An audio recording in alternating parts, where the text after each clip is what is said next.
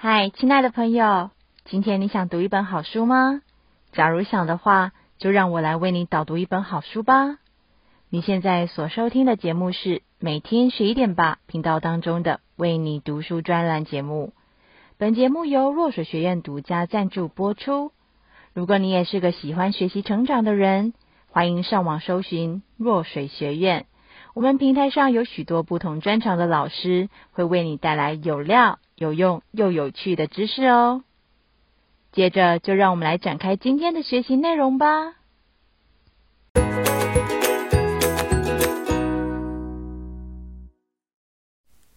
亲爱的朋友，您好，我是导读人令。今天要为您导读的这本书叫做《任意操纵的心理暗示术》，作者是王宝玲。他经营多家公司，在商场打滚多年，看过许多人因为无法掌握人际技巧而导致孤立无援，所以作者把自己过往的经验写出来，出了很多关于成功行销的书，希望可以帮忙大家。这本书有许多自我暗示的应用，如何化被动为主动，顺利赢得他人的信任，同时也能激励自己增强自信心。一个人不只扮演一种角色，可以同时是上司、下属、父母、朋友，或是竞争对手。每个角色都有不同的属性，也就需要不同的应对方式。书里教你在职场上如何运用暗示的技巧，与上司及同事打好关系，在工作上如鱼得水，在人际关系上给人留下良好的印象。不论是做生意，或是建立人脉，都能一帆风顺。最重要的是，如何让自己以正面积极的态度克服困难，心想事成。受暗示是人类的本能，是我们在演化过程中形成的自我保护能力，而且是无意识的。我们处在陌生危险的环境时，会根据以往的经验来捕捉环境中的蛛丝马迹。做出最安全的判断，这个判断过程就是受暗示的过程。我们出于本能，会为追求成功或逃避痛苦，不自觉的使用各种自我暗示的方法，以求达到目的。这本书提到超多的技巧，我分类一下来跟大家介绍可以运用的方向，但不是说就只能用在我帮大家归类的地方。其实，在生活中，人际、职场上都是可以灵活运用的。第一个要介绍的是在职场上可以运用的几个暗示技巧。首先，可以适时的说不，就可以有效的提升信任度。要在小的事情上说不，在重要的大事上说是。为什么这么说呢？因为一开始先和对方唱反调，再一点一点同意他的看法，会让对方觉得，嗯，你被我说服了。对方会有满足感，也可以提高他的自尊。他会觉得，你看，原本反对我的人，现在跟我站在同一阵线上了呢。这会比一开始就说“是是是”可以更让对方有产生好感。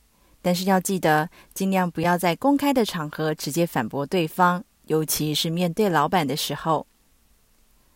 再来就是主动博取好感的方法，积极赞美对方的优点。赞美也是一种暗示的方法，但并非随随便便的赞美，而是要挖掘对方的优点，最好还是透过第三者来赞美对方。举例来说，与其当着经理的面说“经理，您真是领导有方”，不如说“我常听别人说，经理您的领导能力实在是一流的”，这样听起来可信度提高很多，也不像在拍马屁。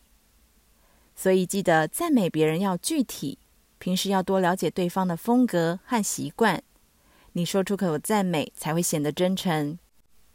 例如，你看到一位长得很漂亮的上司，大家常称赞他的外表，所以他听久了也会没感觉。你就可以称赞他温和，并且体恤下属，从他的内在去赞美，这样反而让他觉得你很懂他。接下来是肯定对方。让他立刻对你产生好感。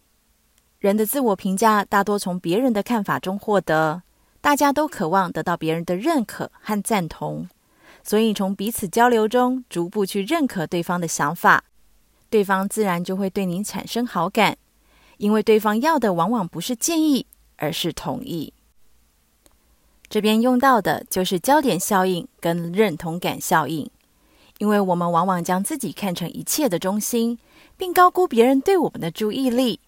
这种心理状态会让我们过度的关注自我，过分在意周遭的人对自己的关注程度。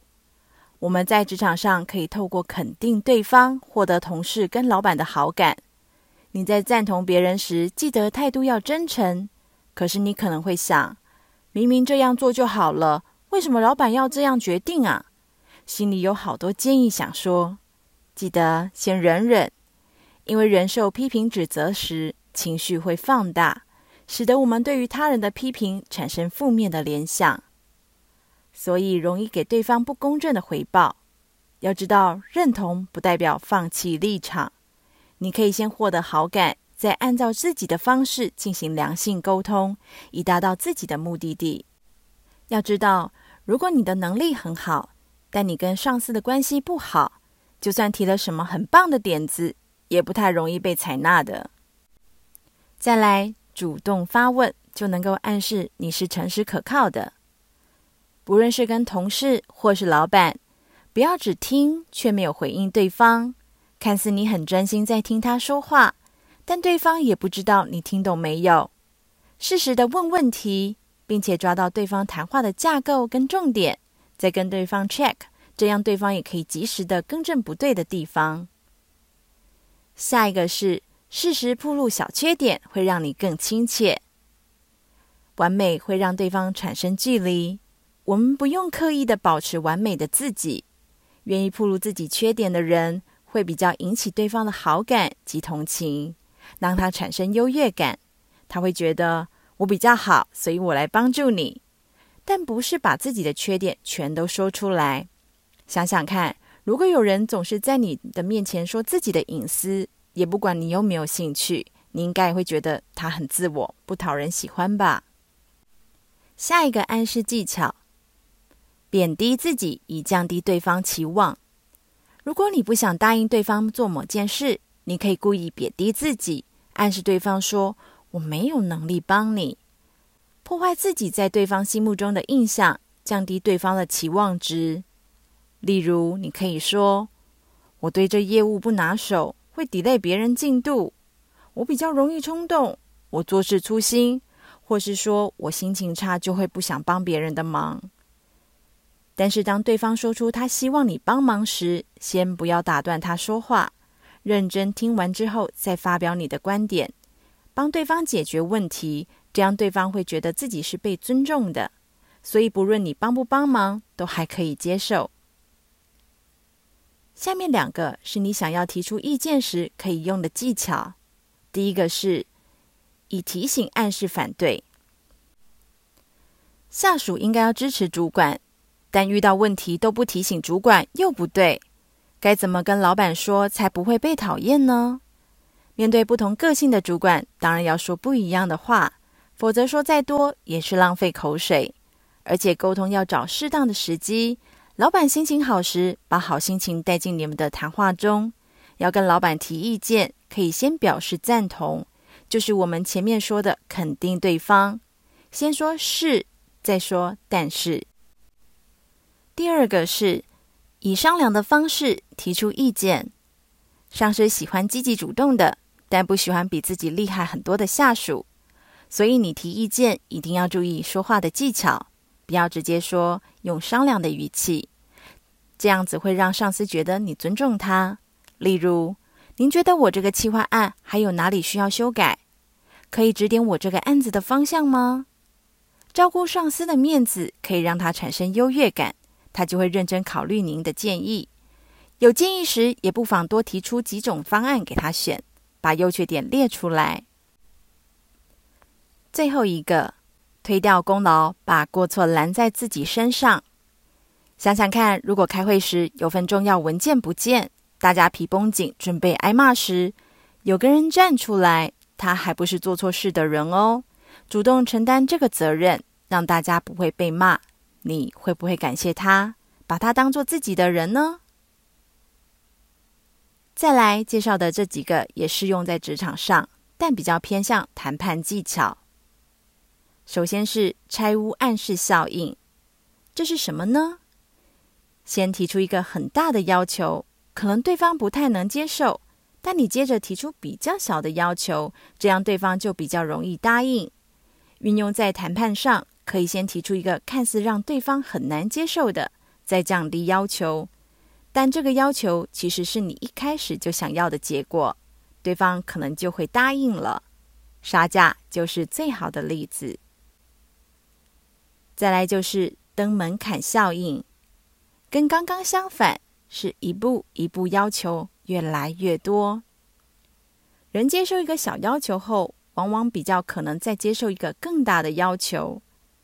成功的推销员都不会直接向顾客推销自己的商品，而是提出一个大家都可以接受的小要求，再一步一步发展到最终自己要推的产品。所以，你愿意让一个业务进门，可以说，他的推销已经成功一半了。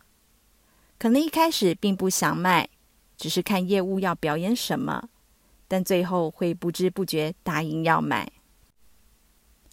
老板对员工也可以采用这个登门槛效应，不要一下子提太难的要求，要慢慢要求员工达成小目标，再往前推进。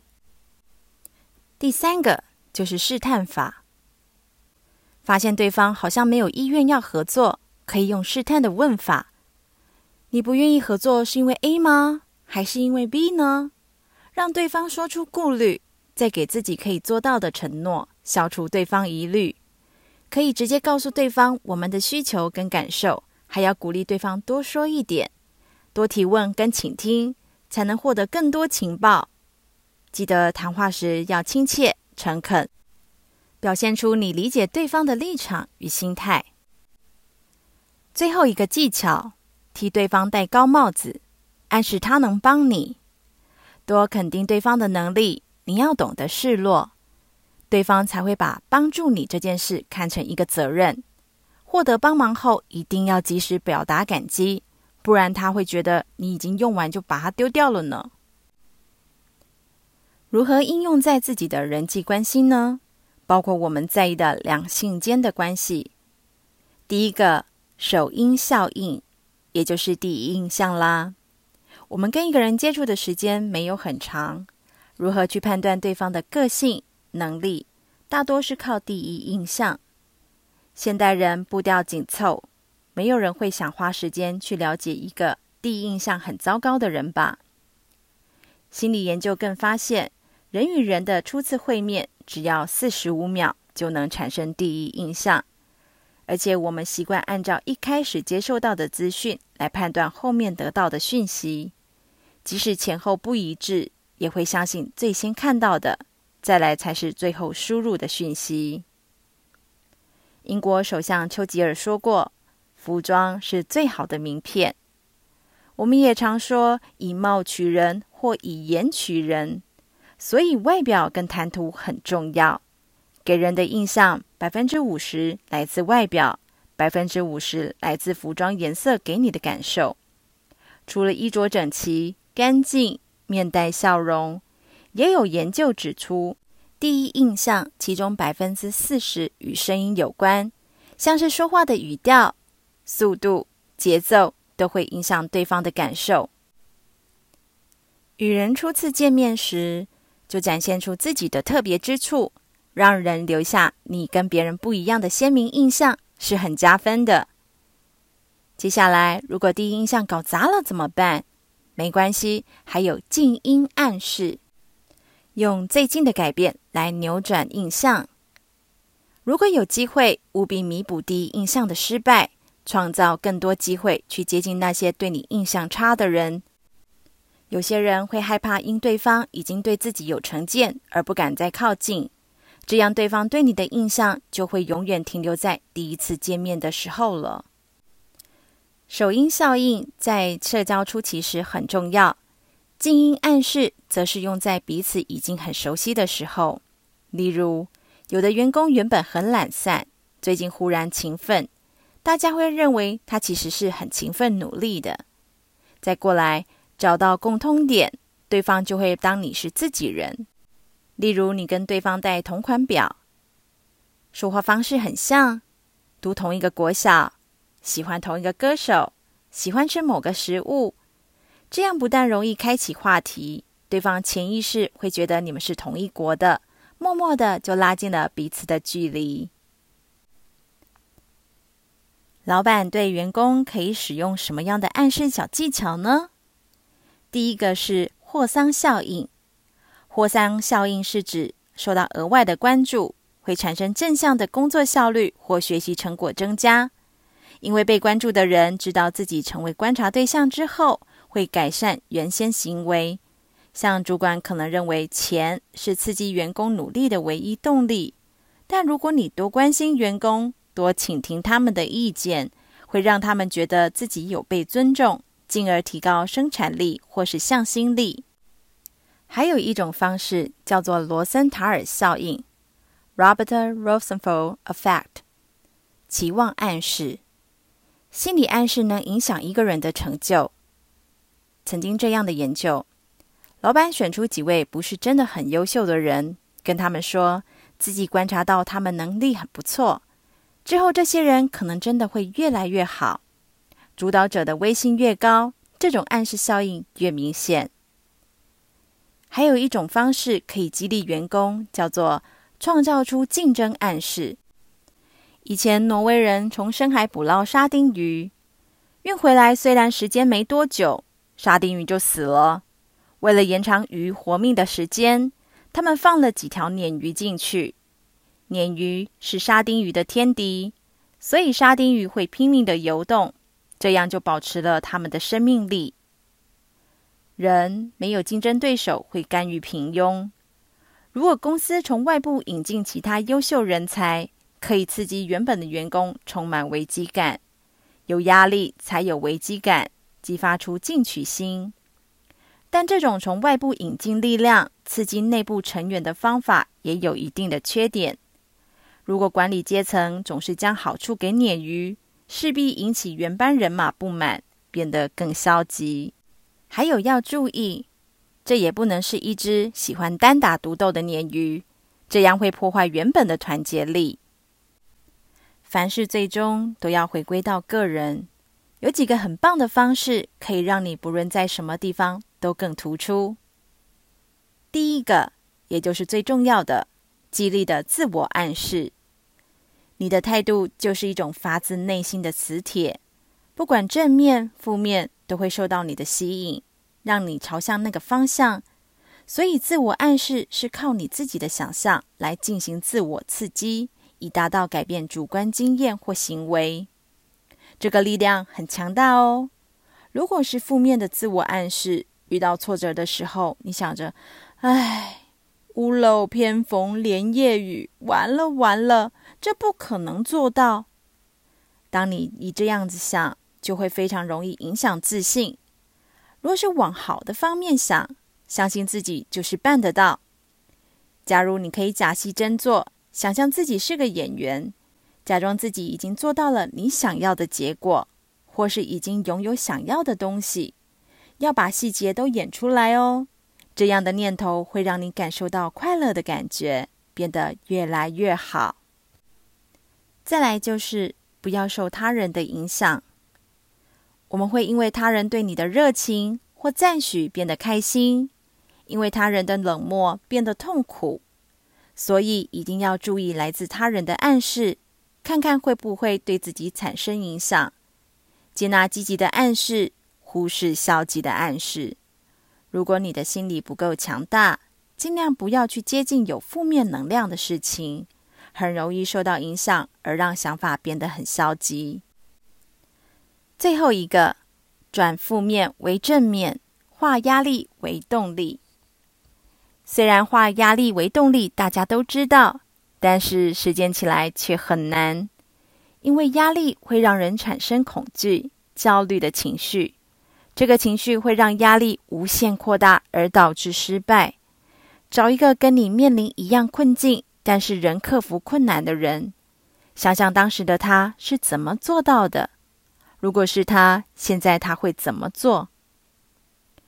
其实人与人的相处没有这么难，多站在对方的角度想想，给予应有的尊重，就能无往不利。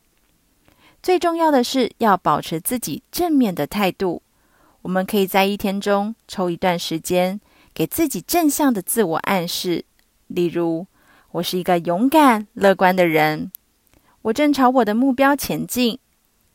当自己强大了，面对任何问题都能够平静的思考，就不会被情绪左右决定，被别人给你下的暗示牵着走。以上是关于这本书的导读。越读你就越能掌握暗示的技巧与秘诀，让自己在职场与人际关系上无往不利哦。